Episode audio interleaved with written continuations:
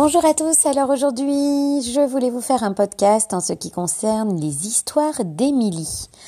Alors, donc, j'ai rencontré Émilie par euh, le biais de Facebook, hein, sur les réseaux sociaux. Elle commençait un petit peu à parler de son projet.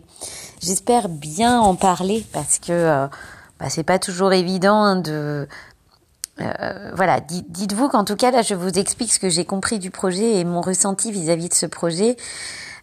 donc en fait, Émilie dessine des histoires enfin, elle illustre des histoires, elle crée des histoires avec des phrases très courtes destinées aux jeunes enfants. Euh, qui mettent en scène euh, des choses de la vie quotidienne, du vocabulaire de base, euh, des actions de base, avec des phrases vraiment étudiées pour être très simples, pas de négation, des phrases courtes. Et euh, donc elle a, elle a vraiment euh, envie de publier ces histoires. Et moi, j'ai très vite rebondi sur ce qu'elle faisait parce qu'elle présente des petites vidéos justement euh, sur son compte Instagram et euh, Très vite, en fait, on a voulu lier un partenariat avec le site orthophoniste et nous, euh, parce que ce sont des histoires mises en vidéo qui sont un excellent support pour nos séances de téléorthophonie. En téléorthophonie, le but, pour tenir sur la longueur, pour ne pas se décourager, c'est d'utiliser des supports qui vont nous permettre de reposer notre voix, qui vont être suffisamment interactifs pour qu'on puisse se tourner tous les deux, nous et notre patient, vers cet outil et ne pas devenir soi-même l'outil. C'est vraiment euh, pour moi la, notion essentielle en téléorthophonie pour arriver à s'économiser. C'est ne pas considérer que euh, notre image, notre voix à l'écran et l'outil en lui-même, il faut plus que jamais se tourner vers un outil interactif pour arriver à s'économiser en téléorthophonie. Sinon, c'est l'épuisement garanti. Étant donné qu'on apparaît sur un écran, on apparaît sur un outil, la situation est complètement différente de la rééducation en présentiel, où là, on va avoir tout un environnement qui va nous permettre bah, d'échanger euh, autrement, d'échanger dans un espace plus vaste, d'avoir des outils à disposition très rapidement. De voilà. Là, en téléorthophonie, il faut savoir que l'enfant regarde l'ordinateur, que l'ordinateur c'est l'outil et que nous on est dans l'outil. Et euh, quand on a passé ce cap de, penser justement que nous sommes l'outil, c'est là où on va réussir à s'économiser. Et donc là, Émilie nous propose un outil justement vers lequel on peut se tourner, nous et le patient, tous les deux, à partir duquel on peut travailler et qui va nous permettre de pouvoir éteindre un petit peu notre caméra pour prendre d'autres postures, pour s'autoriser d'autres postures.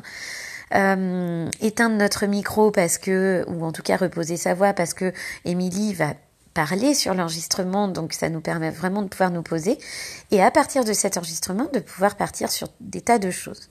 Donc les histoires d'Émilie, c'est une petite histoire, et euh, là justement, Émilie, qui a créé les histoires d'Émilie, ensuite part sur quelque chose d'un peu interactif.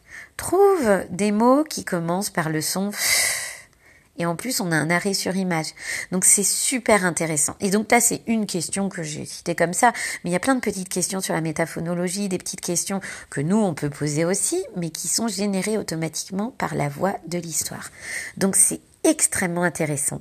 Donc le site orthophoniste et nous a décidé de lier un partenariat avec Émilie qui souhaite se lancer et on lui a acheté une exclusivité euh, sur ses vidéos parce que ça nous semble important en fait de pouvoir offrir à nos membres une exclusivité et par la même occasion de pouvoir aider ceux qui se lancent. Voilà. Donc après, il va falloir découvrir hein, toutes ces histoires. Vous pouvez sur le groupe Facebook avoir tout le témoignage d'Émilie. Et là, je vais demander à Émilie, je ne sais pas si tu nous entends, Émilie, mais il faudrait que dans l'espace ressources, avec tes vidéos, tu puisses nous créer des petits articles descriptifs sur ton projet. Ça serait vraiment super intéressant, soit par sous forme de vidéo avec euh, voilà, un, on pourra peut-être organiser ensemble une petite interview, interview, par exemple, ça pourrait être ça. Soit euh, déjà toi, si tu as le temps là de nous faire une ou deux vidéos pour nous expliquer ton projet, ça serait génial. Comme ça, ça nous permettrait en plus des vidéos sur l'espace ressources d'avoir euh, bah, ton, ton image, ton histoire, euh, ta voix pour nous expliquer un petit peu quel est ton projet. Ça serait vraiment super. Voilà, mais voilà ce que j'ai ressenti moi de ce projet et ce que j'en tire pour le moment pour la téléorthophonie c'est vraiment le top du top. Donc, venez sur Orthophoniste et nous consulter euh, ces deux vidéos qui sont en ligne.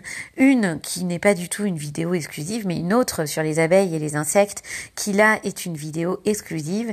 Et tous les mardis à 18h, Émilie va nous mettre une vidéo dans cet espace. Donc, surtout, venez voir. Hein, c'est vraiment un très beau projet. Et encore un petit détail, si vous avez des projets de ce type, si vous avez commencé à créer du matériel par exemple pour la téléorthophonie, mais aussi tout simplement pour nos rééducations, ou si vous avez une formation à nous présenter ou autre, n'hésitez pas à vous tourner vers le site Orthophoniste et nous, parce que nous adorons les nouveaux projets. Voilà. Merci beaucoup de votre écoute et euh, à bientôt sur Orthophoniste et nous. Au revoir.